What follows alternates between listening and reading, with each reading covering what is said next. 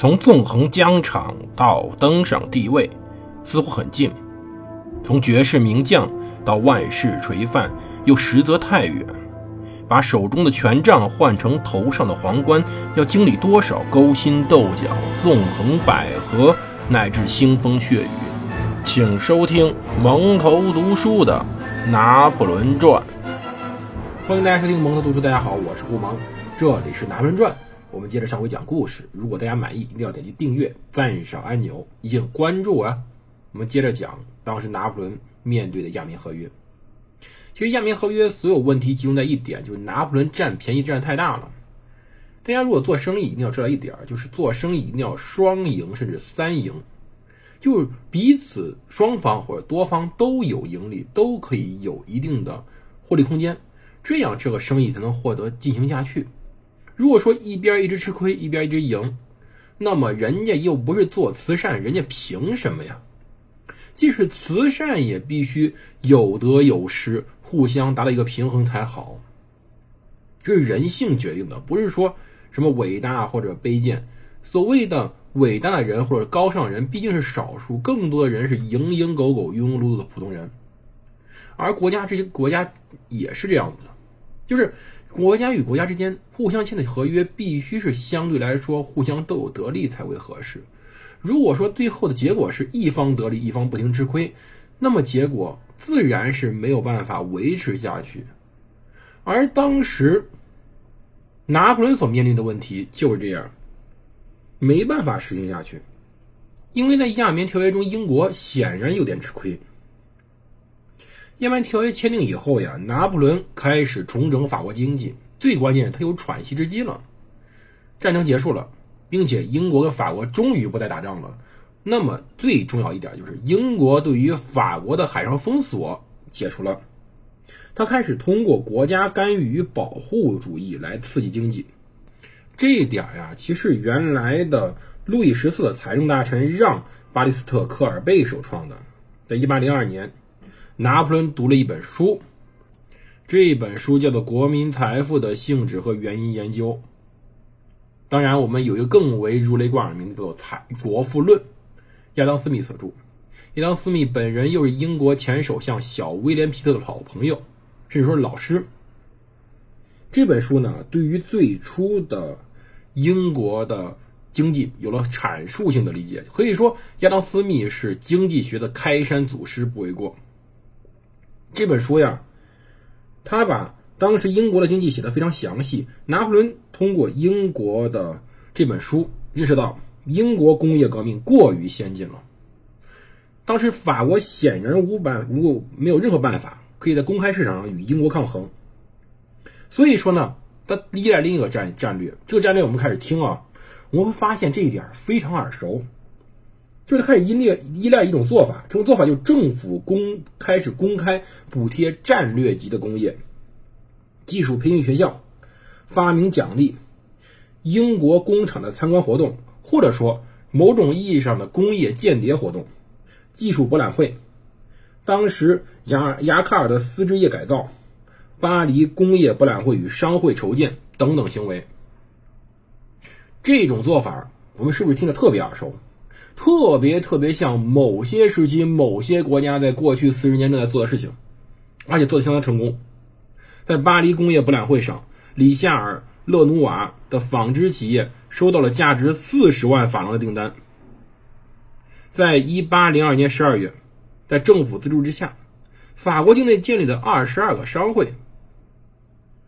可是问题在于。当时法国用的这一招并不好使，为什么呢？我们得思考思考，为什么当时拿破仑在进行扶持时没有收到真正效果？这一点在于法国本身的工业基础实在过弱，而法国离英国又太近。当时法国英国是完全性的竞争关系，双方。都在工业革命的初期，英国先开展，随后传到法国。尽管拿破仑不停的努力，可是当时工业化规模，法国、英国隔了一个海岸，他们的强国关系是越来越差越远，尤其战争爆发后更为可怕。如果我们往后拨，看到一八一五年，就拿破仑下台的时候，法国全境工业这样子：有煤炭业有四百五十二座煤矿，四万多名工人；冶铁业四十一座铁矿，一千二百零二名工人；制造业一千二百一十九家铁矿，七千一百二十名工人；炼糖业有九十八家工厂，五百八十五名工人。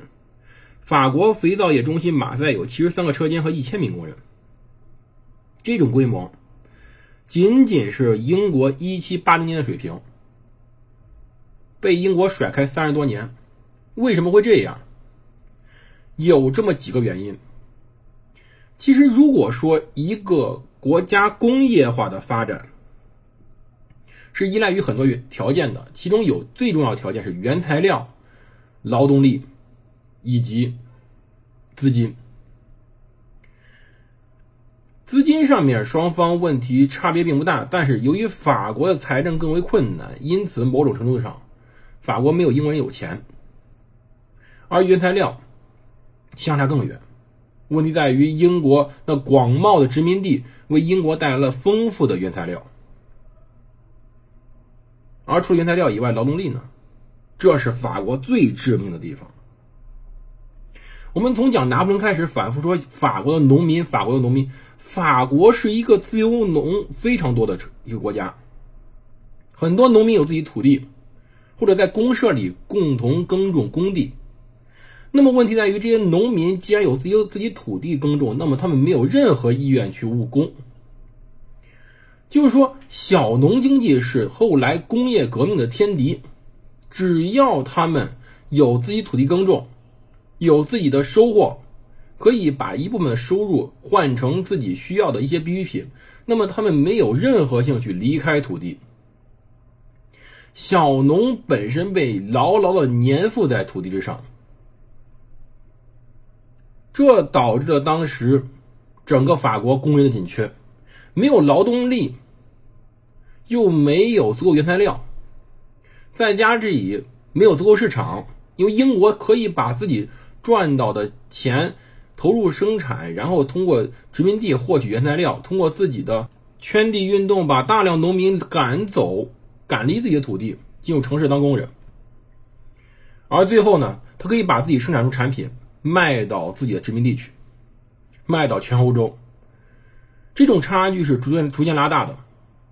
这种差距实际上是法国无法赶上的，除除非说拿破仑说把所有农民的土地收回来，让他们强制进入巴黎、马赛、里昂等城市去务工。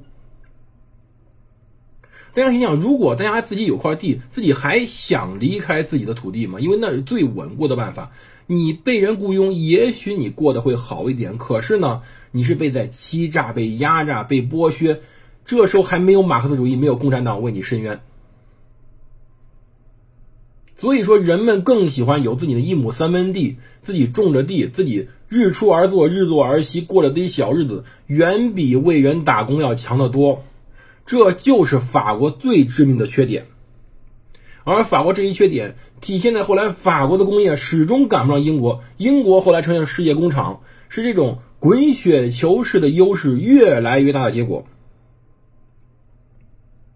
而当时科尔贝主义者。的关税策略进一去进一步扭曲了当时的商品。其实，别皮埃蒙特呀，原本供应伦巴底生丝，但是意大利这时候有非常高的关税壁垒，他转而运生丝去里昂。荷兰的制造商呢，在法国售货得交税，但法国制造商在荷兰售货就不用交税，等等等等。法国推行的是欺负周边那些国家的经济帝国主义。他的附庸国们实际上是被法国所剥削，在关税上进行剥削，难免心生怨恨。拿破仑费了非常多的努力，试图提升人们对法国财政以及公债清偿率的信心，但即便如此，英国仍然在这方面处于领先地位。即使是拿破仑最为得意之时，即使拿破仑签署亚棉条约之时，利率为百分之五的法国统一公债。报价仅仅是四十八到五十三法郎，而利率是百分之三的英国统一公债报价为六十六到七十九法郎。尽管英国公债利率较低，但竟然它的价格较高，可见一点儿，就人们对于英国公债可以清偿的信心，远比法国公债可以清偿信心更为充足。这就是为什么后来英国远远强过法国，原因是他们可以在债券市场上获得源源不断的资金，钱是英国战胜法国的原因之一。而英国得以在金钱上击败法国，在供应上击败法国，使得拿破仑其实从此开始的经济政策实际上根本没用。这里不是我们指责说拿破仑不懂经济，是因为当时的大势所趋，拿破仑没有一个更为超乎远近的想法，或者说拿破仑除非通过军事上彻底征服英国，否则他对英国当时工业的先进将无计可施。关于。拿破仑怎么继续进行下一步？我们下期再讲。谢谢各位收听，我们明天再见。